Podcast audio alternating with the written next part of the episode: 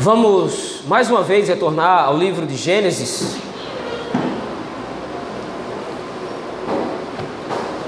Temos avançado bastante neste livro das Escrituras. Estamos praticamente na reta final deste texto da palavra do Senhor. Livro de Gênesis, capítulo 41.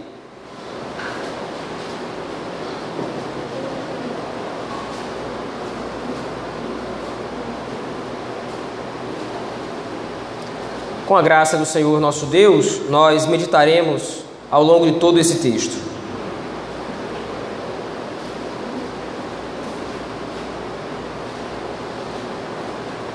Livro de Gênesis, capítulo 41.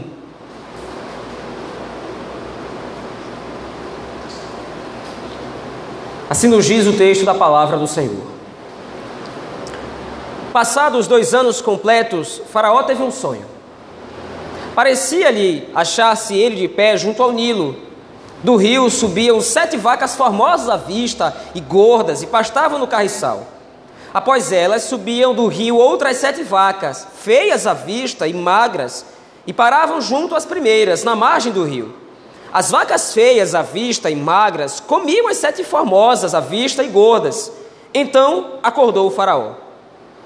Tornando a dormir, sonhou outra vez de uma só haste saíam sete espigas cheias e boas, e após elas nasciam sete espigas mirradas, crestadas do vento oriental. As espigas mirradas devoravam as sete espigas grandes e cheias. Então acordou o Faraó. Fora isto um sonho. De manhã, achando-se ele de espírito perturbado, mandou chamar todos os magos do Egito e todos os seus sábios, e lhes contou os sonhos, mas ninguém havia que lhes interpretasse. Então disse a Faraó, o copeiro-chefe: Lembro-me hoje das minhas ofensas. Estando Faraó muito indignado contra os seus servos e pondo-me sob prisão na casa do comandante da guarda, a mim e ao padeiro-chefe, tivemos um sonho na mesma noite, eu e ele. Sonhamos e cada sonho com a sua própria significação. Achava-se conosco um jovem hebreu, servo do comandante da guarda. Contamos-lhe os nossos sonhos e ele nos interpretou a cada um segundo o seu sonho. E como nos interpretou, assim mesmo se deu. Eu fui restituído ao meu cargo, o outro foi enforcado. Então o Faraó mandou chamar José, e o fizeram sair às pressas da masmorra. Ele se barbeou, mudou de roupa e foi apresentar-se a Faraó. Este lhe disse: Tive um sonho e não há quem o interprete. Ouvi dizer, porém, a teu respeito, que quando ouves um sonho, podes interpretá-lo. Respondeu-lhe José: não está isso em mim, mas Deus dará resposta favorável a Faraó. Então contou o Faraó a José: No meu sonho, estava eu de pé na margem do Nilo, e eis que subiam dele sete vagas gordas, vacas gordas e formosas à vista, e pastavam no carriçal. Após estas, subiam outras vacas, fracas, muito feias à vista e magras. Nunca vi outras assim disformes em toda a terra do Egito. E as vacas magras e ruins comiam as primeiras sete gordas e, depois de as terem engolido, não davam aparência de as terem devorado, pois o seu aspecto continuava ruim como no princípio. Então acordei.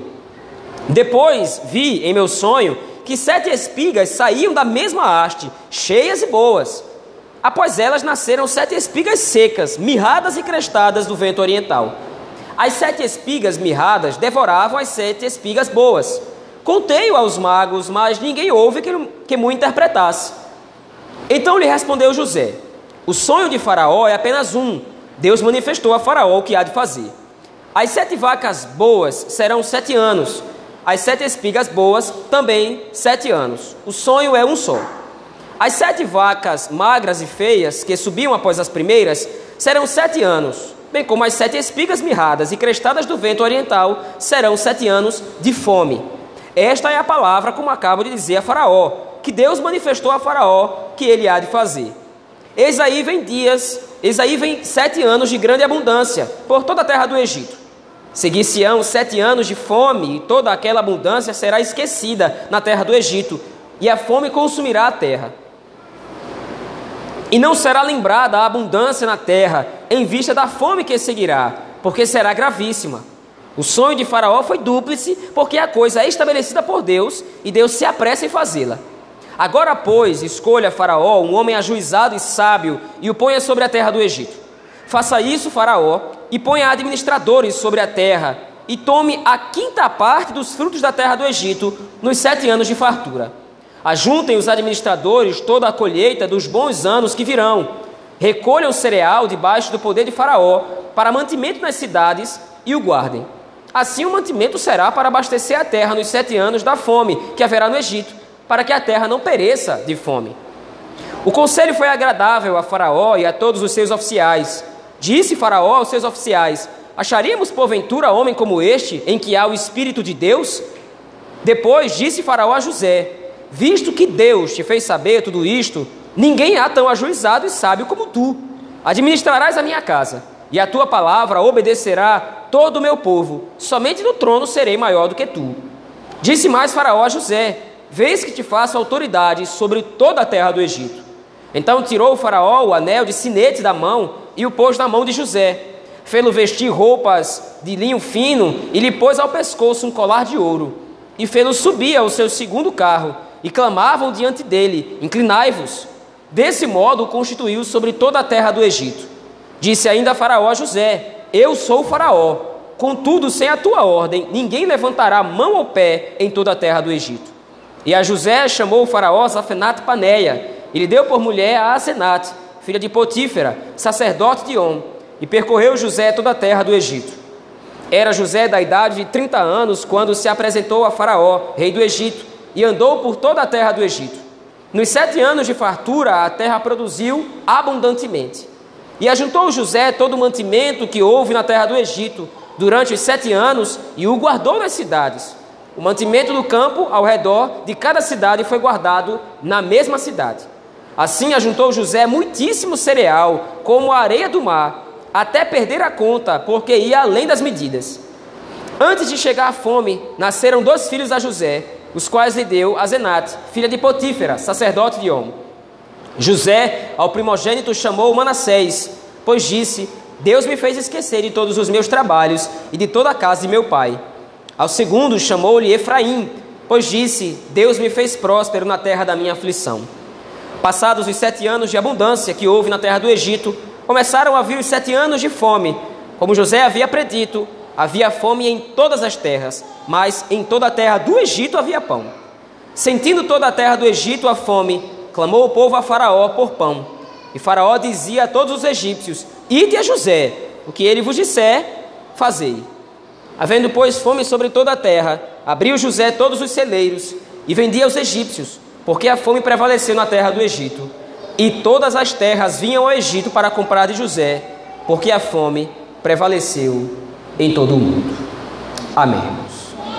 Vamos, nesse momento, orar ao Senhor nosso Deus, pedindo que Ele nos ajude na meditação em Sua palavra. Oremos ao Senhor. Deus grandioso, no nome do teu filho Jesus Cristo é que nós oramos, pedindo que o Senhor agora nos aclare a tua palavra.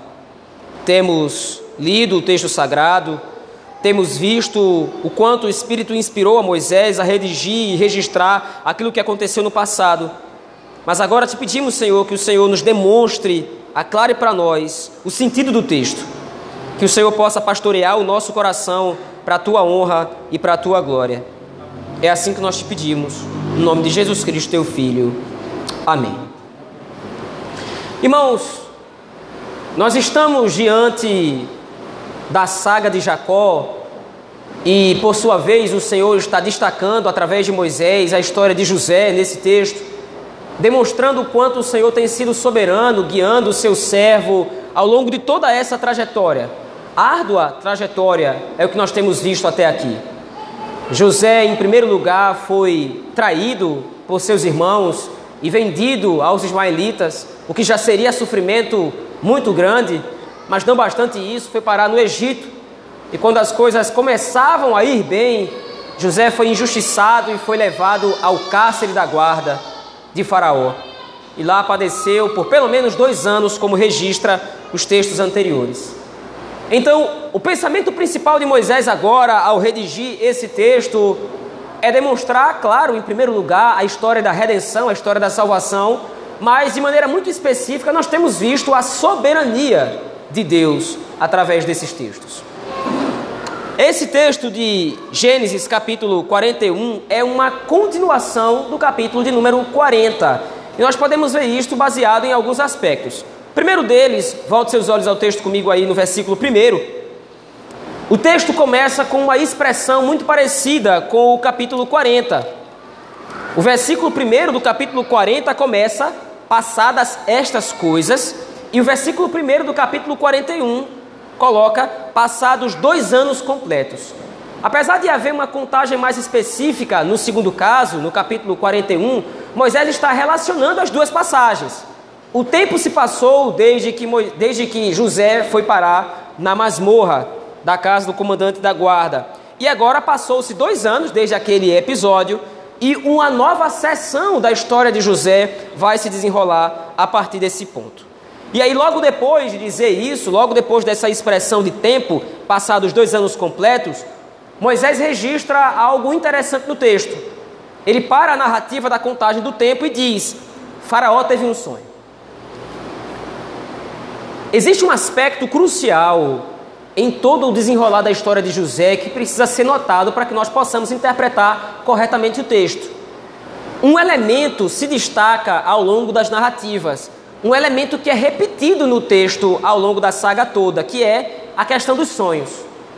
Se você se lembrar de toda a história de José, desde o capítulo 37, você vai perceber que todas as vezes que Moisés registra que sonhos acontecem ou que sonhos são dados a algumas pessoas, a história de José alterna de cenário. O primeiro momento é no próprio capítulo 37. Antes de José ser vendido à caravana ismaelita antes de José ser vendido aos egípcios, antes dele ir para o Egito em si, ele revela que teve sonhos e demonstra os seus sonhos aos seus irmãos e posteriormente ao seu pai.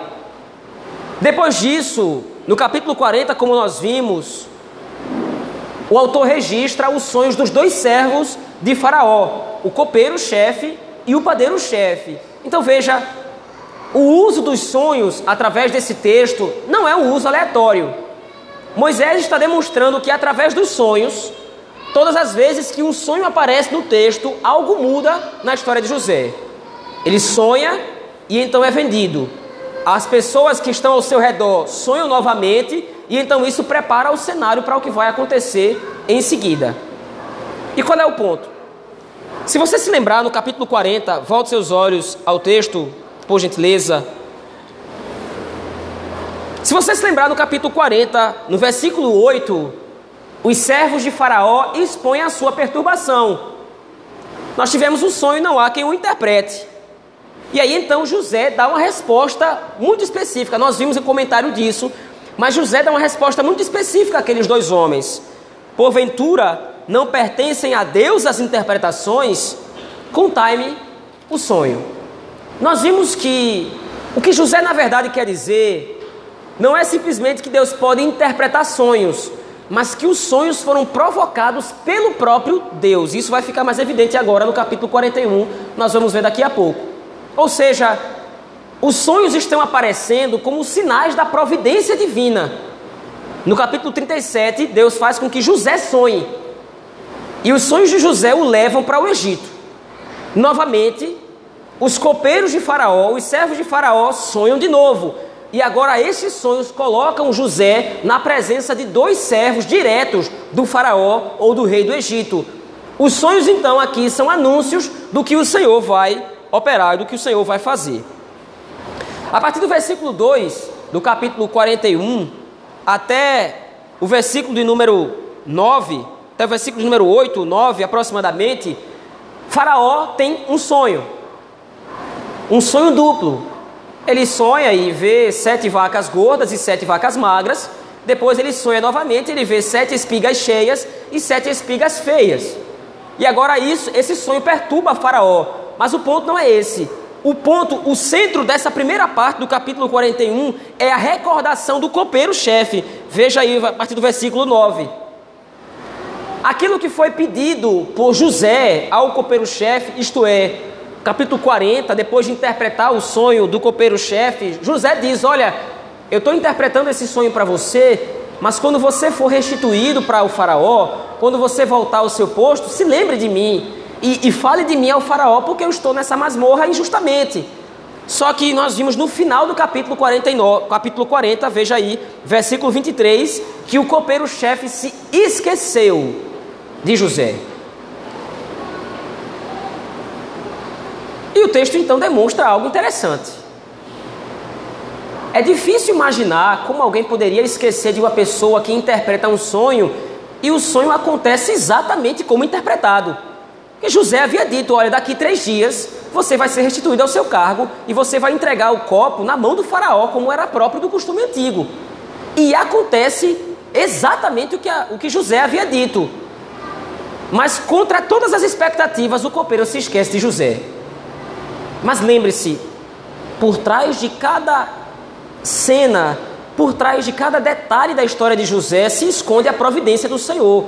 Foi o Senhor quem fez o copeiro se esquecer de José. E agora o mesmo Senhor está fazendo com que o copeiro se lembre dele.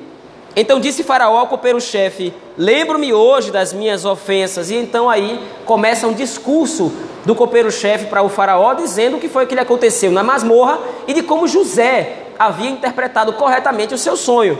Ao passo, então, no versículo 14, que Faraó manda chamá-lo imediatamente. E novamente agora, estando já José na presença do faraó, faraó diz a José: Olha, eu tive um sonho e ninguém no Egito pode interpretar. Os meus melhores magos, os homens capazes ou doutos nessa área, não puderam interpretar o sonho que eu tive. Mas eu ouvi dizer que você pode interpretar os sonhos.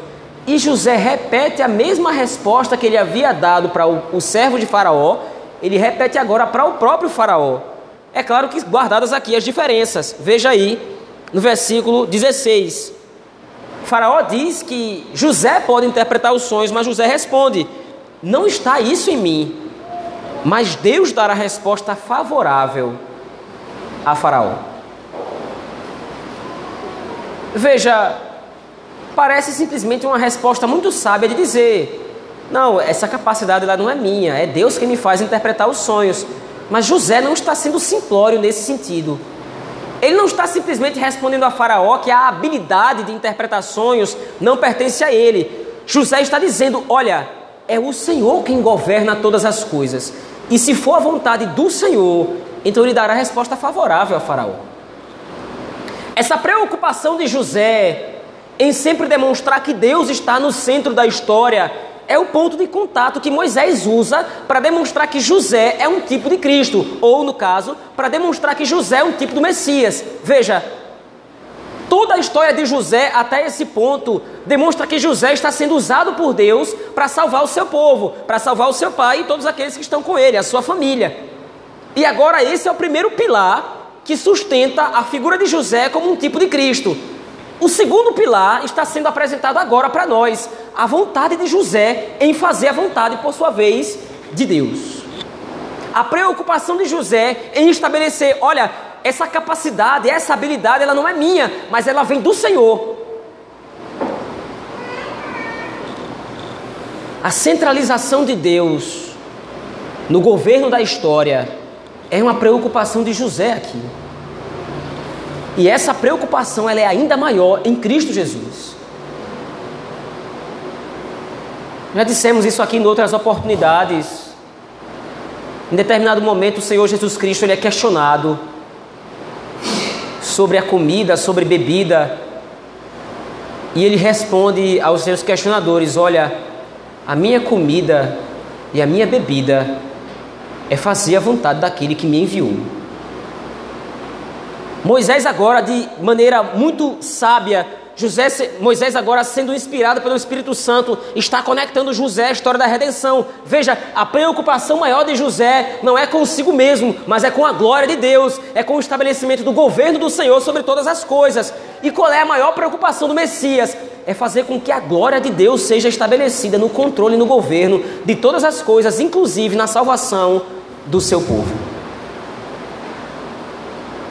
Mas a narrativa continua, a narrativa prossegue. E agora, a partir do versículo 17 até o versículo número 30, Faraó revela para José o seu sonho e José dá a interpretação. Olha, Faraó, você teve dois sonhos, mas os sonhos apontam para o mesmo princípio, tem uma mesma significação. O Senhor sonhou com sete vacas gordas e sete espigas cheias. São apenas sete anos. O Senhor sonhou com sete vacas magras e sete espigas feias. E também são sete anos. Vai haver na terra do Egito anos de grande abundância, sete anos de grande fartura. Mas em seguida vai haver sete anos de profunda escassez, de grande escassez na terra do Egito.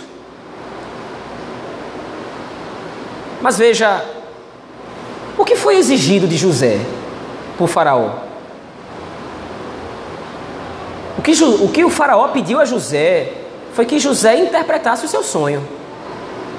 Eu sonhei isto e eu quero que você me diga o que representa esse sonho. Bastaria que José dissesse a interpretação. Faraó, você sonhou, o Senhor sonhou com sete anos ou 14 anos que vão seguir na terra do Egito. Sete anos de fartura e sete anos de fome. Estaria cumprida a missão. Mas a partir do versículo 31, ou a partir do versículo 30, 32, José demonstra agora a sabedoria do Senhor. Faraó deve fazer o seguinte: Faraó deve, ao longo dos sete anos de fartura, Faraó deve recolher a quinta parte da colheita em armazéns para que haja mantimento na terra do Egito. José agora demonstra toda essa sabedoria como um bom administrador, como um homem temente a Deus. Mas veja, é interessante porque aqui é facilmente possível que nós interpretemos essa passagem de maneira equivocada, porque nós simplesmente olhamos para esse texto e vemos o quanto José era sábio. Veja o quanto ele era inteligente. Na verdade, não é nenhuma novidade, porque enquanto José estava na casa de Potifar, ele administrou a casa de Potifar de uma maneira tão excelente que o próprio Potifar começou a prosperar. Não é de se admirar que agora José saiba administrar uma nação tão grande quanto o Egito. O Senhor está com ele. Então, o texto está demonstrando a inteligência de José, a sabedoria de José, mas não é isso que o texto está demonstrando. O texto está demonstrando que é através da sabedoria de Deus que a salvação é estabelecida. José é um instrumento da providência do Senhor. José está demonstrando aqui, veja, o Senhor tem pressa em fazer isso, Faraó. É necessário então que Faraó faça isso desse jeito. Então Faraó vai salvar a terra do Egito da fome, da calamidade que está por vir. E qual é o ponto? A sabedoria de Deus é demonstrada no texto através de José como pré-anúncio da obra da redenção. E mais uma vez nós temos outro ponto de contato entre José e Jesus Cristo. Porque antes que Jesus Cristo seja sacrificado como cordeiro que vai salvar o seu povo da calamidade, o Senhor Jesus Cristo demonstra toda a sabedoria do Senhor através do Evangelho. É a pregação do Evangelho, é o testemunho do Evangelho através de Cristo que demonstra a grandeza do Senhor, a maravilha do Senhor, a sua majestade e a sua excelência. E agora Moisés está olhando isso, está observando esse fenômeno que vai acontecer e está exortando o povo de Israel. Veja, é a sabedoria do Senhor na administração da história da redenção que proporciona a nossa redenção.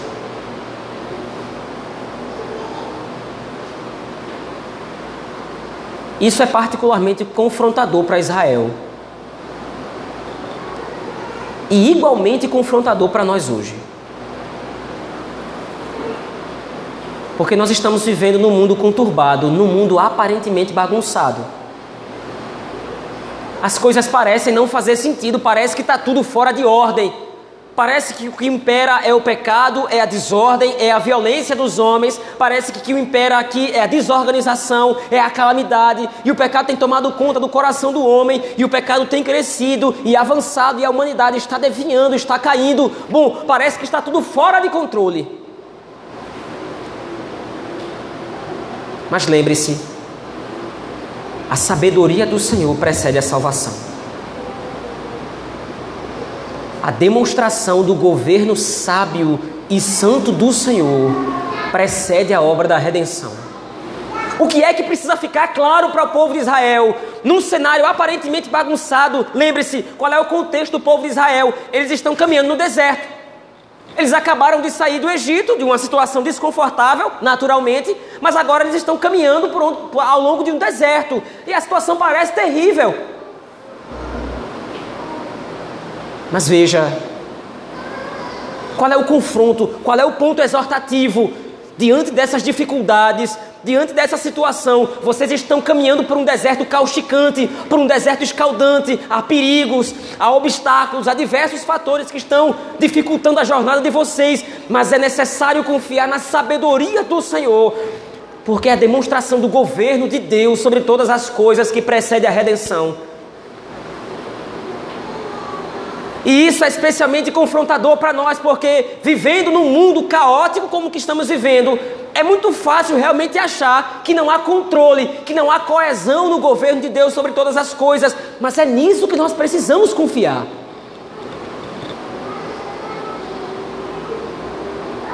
Tudo está sendo milimetricamente governado e estruturado pelo Senhor de uma maneira muito santa e sábia.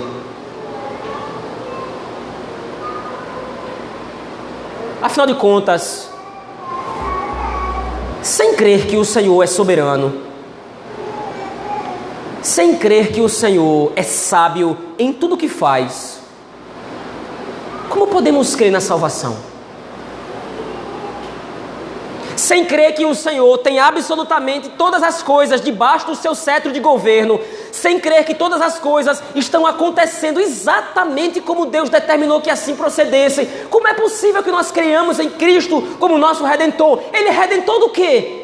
Se o mundo está nesse caos, se a minha vida de repente está bagunçada, ele é redentor de absolutamente o quê? Veja, essa parte da narrativa ela poderia ter sido omitida mas Moisés faz questão de, questão de registrar para reforçar a sua exortação ao povo de Israel. Veja, logo após, que, logo após José interpretar os sonhos de Faraó, ele dá conselhos a Faraó, ele demonstra a sabedoria do Senhor, e essa então é exatamente a expressão que o próprio Faraó usa, veja lá, a partir do versículo 37. Após José então ter dado esse conselho, após José ter demonstrado a sabedoria do Senhor, o texto diz: o conselho foi agradável a Faraó e a todos os seus oficiais. E aí então o versículo 38 demonstra: Disse Faraó aos seus oficiais: Acharíamos porventura homem como este, em que há o Espírito de Deus?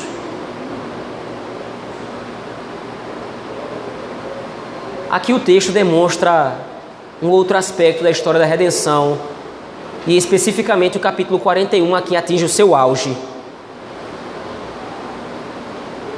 O plano sábio e poderoso do Senhor de salvar o seu povo consiste especificamente na revelação e glorificação do seu servo. Quando o Faraó diz aqui, onde é que nós acharíamos alguém tão sábio em que há o Espírito de Deus? Ele não está simplesmente constatando um fato, Faraó está diante agora da representação e da demonstração da grandeza e da glória de Deus. O Senhor é sábio e nos revelou a sua sabedoria, ele nos revelou o que há de fazer através de José. José é uma peça fundamental, é a peça-chave da história da redenção nesse começo da Escritura. Sem José, a salvação não poderia acontecer, porque ele foi o escolhido como instrumento do Senhor para a salvação de Jacó e de toda a sua família. E isso nos aponta a Cristo de maneira grandiosa. Agora, José vai ser exaltado à posição de governador do Egito. A analogia, a referência, a tipologia do texto aqui, ela é evidente, ela é clara para nós. Se não, deixe-me ser mais claro. José é traído por seus irmãos. E por causa da sua traição, ele é preso.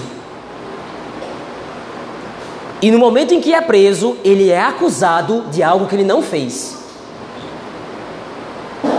E por causa da sua pris... e por causa disso então ele é condenado.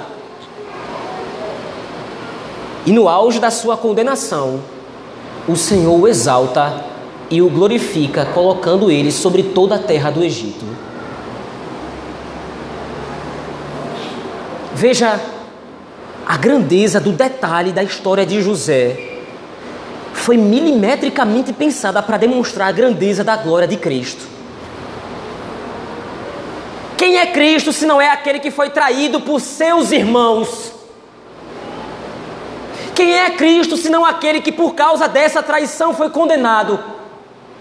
Quem é Cristo se não é aquele que no momento da sua traição, no momento da condenação, ele baixa até as condições mais miseráveis, ele é açoitado, ele é espizinhado, ele é morto por causa da nossa traição, por causa dos nossos pecados. Mas aqui se encerra a história da redenção. Será que a história acaba aqui? Será que a saga acaba aqui? De maneira nenhuma. Agora é hora de o Filho de Deus ser exaltado.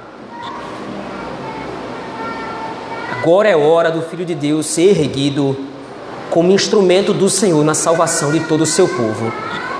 E veja, a descrição do texto aqui, ela é maravilhosa nesse sentido. Entenda, Versículo 39. Depois disse Faraó a José: Visto que Deus te fez saber tudo isto, ninguém há tão ajuizado e sábio como tu. Administrarás a minha casa, e a tua palavra obedecerá todo o meu povo. Somente no trono eu serei maior do que tu. Disse mais Faraó a José: Veja que te faço autoridade sobre toda a terra do Egito. Veja a descrição do texto agora vai demonstrar em detalhes a glorificação de José. Mas veja, isso é feito de maneira muito milimétrica. Entenda o que é que primeiro acontece. Faraó pré-anuncia a grandeza do que acontecerá com José. Ninguém há tão ajuizado e sábio como você. Você vai administrar toda a minha casa. Você vai administrar toda a terra do Egito. Interessantemente, no Novo Testamento, eu peço que você abra sua Bíblia comigo, por favor, naquele texto, no texto de Filipenses. Filipenses, no capítulo de número 2.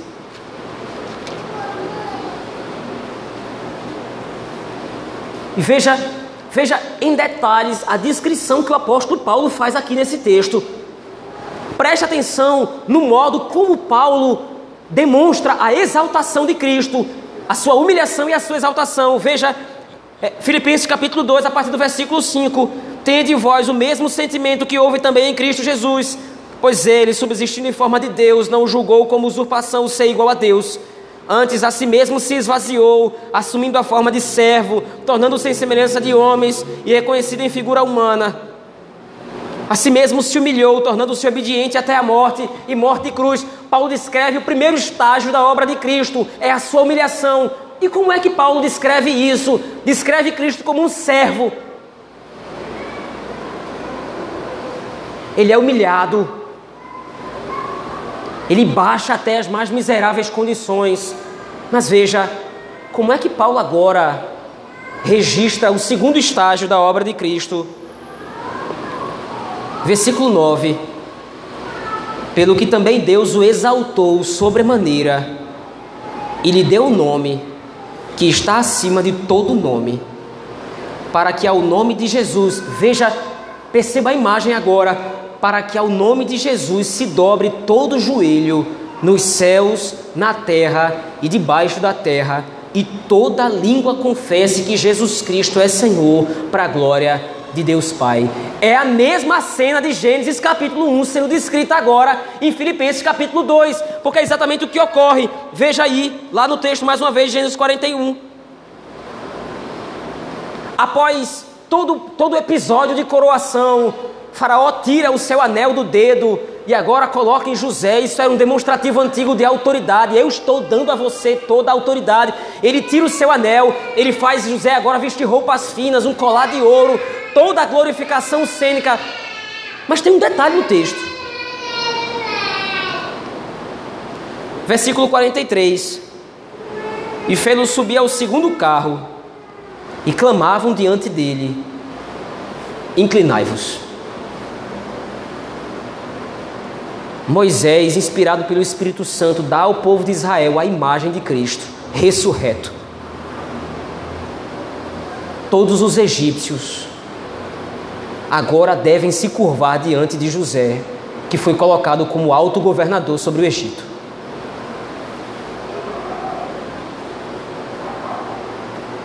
Todos aqueles que viram José ser humilhado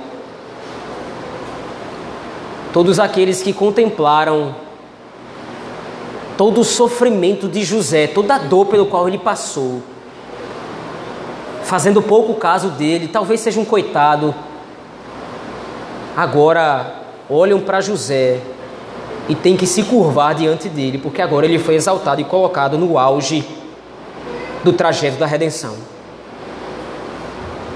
O Senhor agora revela quem será o Salvador da casa de Jacó? O Senhor agora revela, através de José, quem será o instrumento da história da redenção? Aquele que foi humilhado, aquele que foi esquecido, aquele que foi maltratado, agora é evidenciado como o instrumento do Senhor na salvação do seu povo.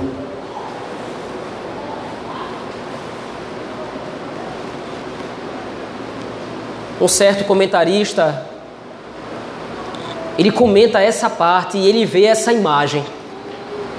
E ele vê, retrato da seguinte maneira: José prefigura Jesus Cristo, a sabedoria de Deus, que espantosamente é erguido da cruz ao governo do universo. Como todos receberam a ordem de se curvar diante de José, ao sim, ao nome de Cristo deverá se curvar todo joelho e toda língua deverá confessá-lo como Senhor para a glória de Deus Pai.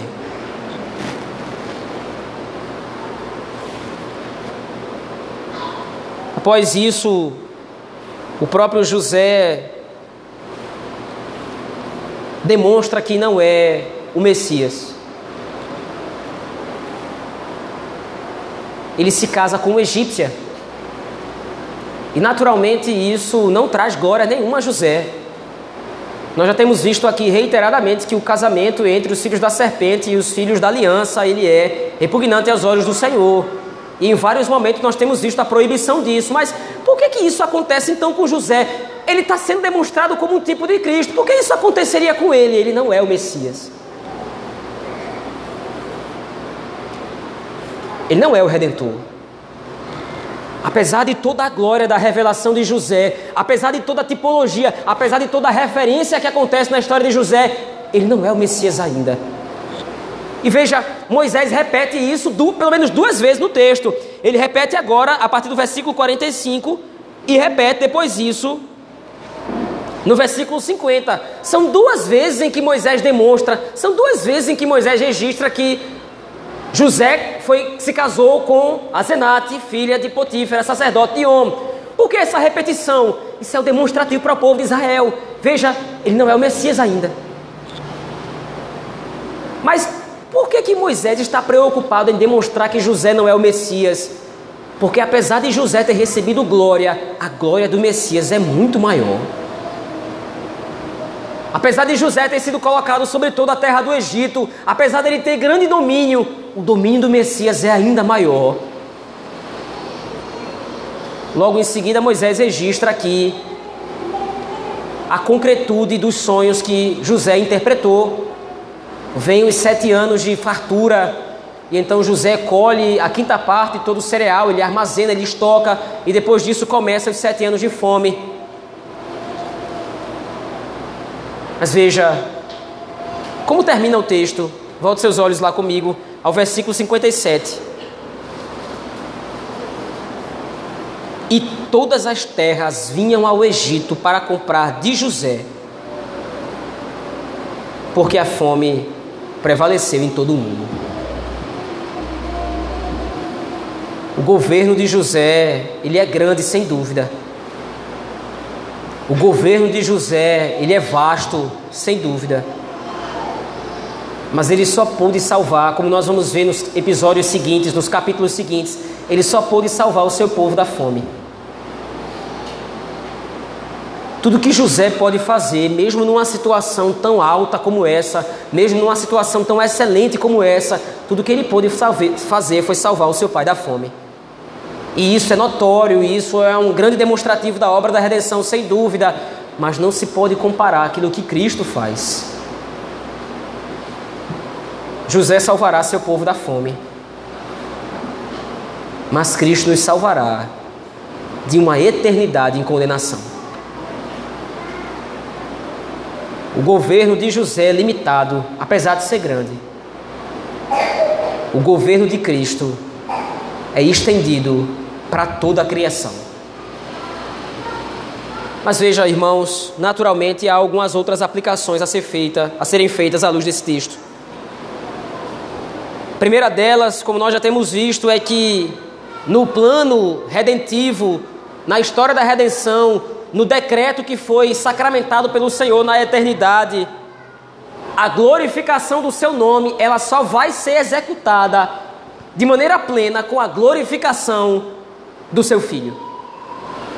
Nós temos visto aqui, como disse antes, todo o trajeto de luta e de sofrimento e de dor pelo qual José teve que passar. Mas veja, é somente no final da história que a glória de Deus ela é revelada de maneira total. Nós estamos acompanhando a glória do Senhor na sabedoria, guiando José ao longo de todos os seus episódios, ao longo de todas as suas dificuldades, desde que ele foi vendido em Dotã até as masmorras, quando foi para, para lá, na casa de Potifar. Nós temos visto quanto o Senhor é sábio e a glória aqui a excelência da parte do Senhor aqui, mas essa glória ela é aumentada muito mais quando José agora é erguido sobre governador ou como governador do Egito.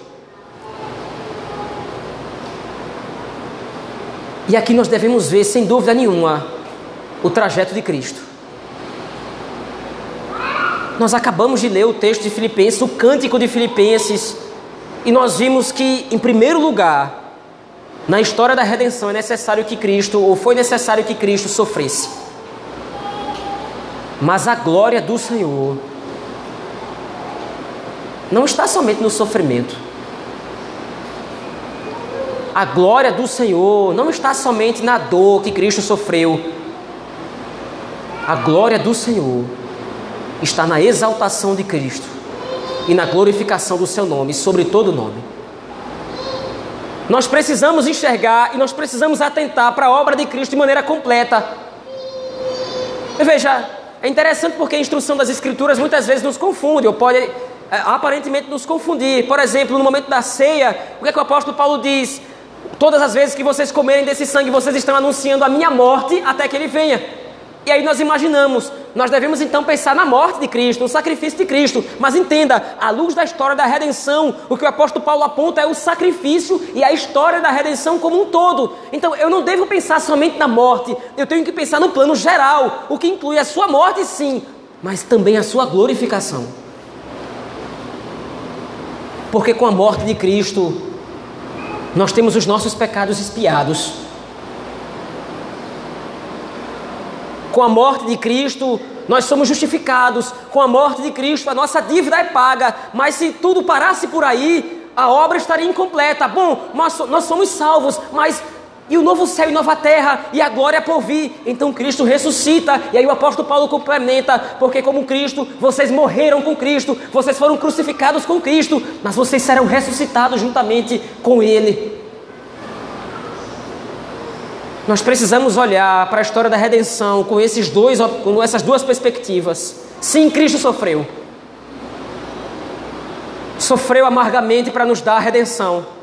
Mas agora Ele está à destra da majestade. Agora Ele está sentado no alto e sublime trono, de onde Ele controla absolutamente todas as coisas. Agora o seu cetro de governo guia a história do seu povo para a salvação e para a redenção completa. O servo sofredor tira a sua roupa rasgada, as suas vestes de trapo e se cobre com o manto da glória do seu Pai. Aquele que foi esquecido, aquele que foi escorraçado, aquele que foi humilhado, tira as suas vestes de vergonha, tira as suas vestes de ignomínia e agora ele se veste com o manto da glória do seu Pai e se assenta no seu trono. Os anjos agora, nesse momento no céu, clamam e gritam glória a Cristo. Os demônios do inferno se abaixam e se curvam para que ouçam o clamor do Senhor que está governando sobre todas as coisas. E na terra, a igreja de Cristo, todos os dias, incessantemente diz: glória a Cristo. Aqui está a certeza da nossa redenção. Aqui está o quadro completo daquilo que o Senhor está demonstrando para nós em Gênesis. Ele sofreu, mas agora ele está sendo glorificado para sempre. Amém. Em segundo lugar, meus irmãos, a história da redenção é didática. A história da redenção nos ensina que as passadas e as pisaduras de Cristo também devem ser as nossas passadas. Mas nós lidamos com um problema grave hoje em dia. Porque quando nós olhamos para essa perspectiva bíblica de que primeiro eu preciso sofrer para que então eu seja glorificado, infelizmente as pessoas têm distorcido isso. O evangelicalismo moderno, infelizmente, corrompe essa imagem tão grandiosa e graciosa que nós temos. E infelizmente, hoje em dia, por exemplo, cânticos pseudo-cristãos, falsamente cristãos, demonstram a imagem errada do processo de humilhação e glorificação pelo qual nós devemos, que, devemos de passar. Cânticos que dizem quem te viu passar na prova e não te ajudou, quando vir você na bênção vai se arrepender. Hoje você está sofrendo, mas prepare-se porque a sua vitória vai chegar. Ou coisa do gênero. Isso é uma caricatura horrível da história da redenção. Nós não estamos preocupados com beijo nessa vida, coisa que esses cânticos estão. Nós não estamos preocupados com glória nessa vida, nós estamos olhando para a eternidade. Então, de fato, nós precisamos entender que nós estamos sofrendo aqui e agora, mas nós seremos glorificados juntamente com Cristo. Haverá um momento de glorificação, mas é algo muito maior do que conforto ou estabilidade nessa vida.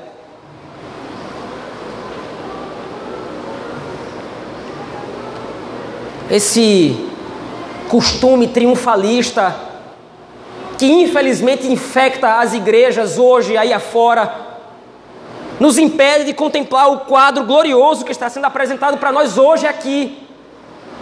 Mas por outro lado, meus irmãos, nós não podemos fugir à força do texto. José não procurou, é claro, obviamente, o sofrimento que passou.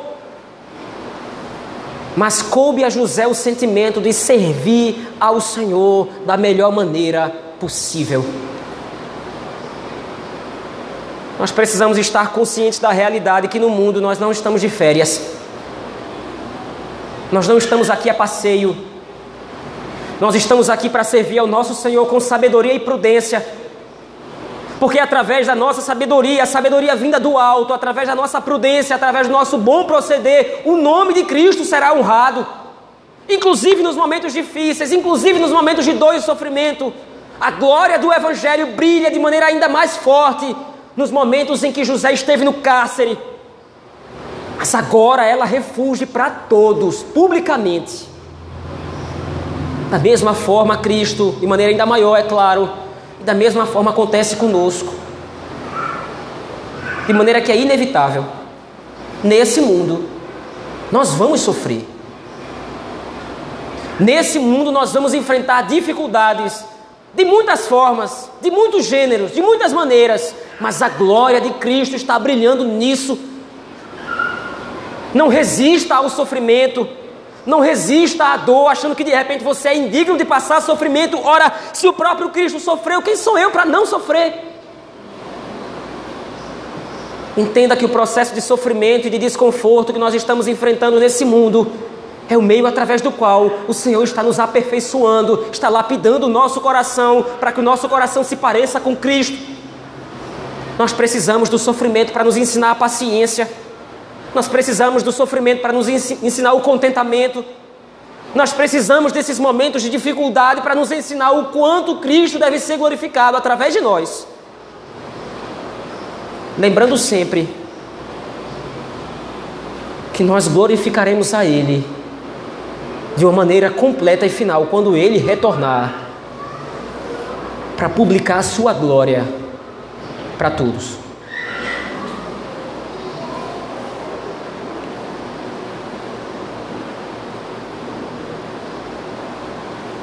Eu quero concluir aqui, meus irmãos. Existe um outro pastor, Timothy Keller. Ele diz que o evangelho é a história definitiva que mostra a vitória nascendo da derrota, a força surgindo da fraqueza, a vida surgindo da morte e a salvação brotando do abandono. As masmorras do Egito não puderam impedir que José fosse publicado como salvador do seu povo. Da mesma forma como a cruz não pôde impedir que Cristo fosse publicado como redentor de toda a criação e do seu povo eleito. A promessa de Abraão, ela foi cumprida parcialmente em José, mas ela foi totalmente cumprida em Cristo. Nele foram benditas, são benditas e serão benditas todas as famílias da terra. Através do sofrimento de Cristo, nós somos salvos. Através da glorificação de Cristo, nós seremos glorificados. Vamos orar ao Senhor nosso Deus, irmãos. Pai bendito, obrigado, Senhor, por nos demonstrar Cristo no Antigo Testamento. Obrigado por nos demonstrar a imagem do teu filho, o servo sofredor, que foi humilhado, maltratado, esquecido, traído, mas glorificado e colocado no trono alto e sublime. Nós nos curvamos diante do Senhor e declaramos que somente Jesus Cristo é o Senhor, para a glória de Deus Pai. Nos ajuda a viver debaixo da tua sabedoria, Senhor. Nos ajuda a viver debaixo do teu domínio. Nos ajuda a glorificar o teu nome através do sofrimento que nós precisamos experimentar nessa vida, sabendo que o sofrimento não é o fim, mas a glória que nos espera na publicação da glória de Cristo no dia final. Essa é a nossa oração. Em nome de Jesus Cristo, teu Filho, nosso Senhor. Amém.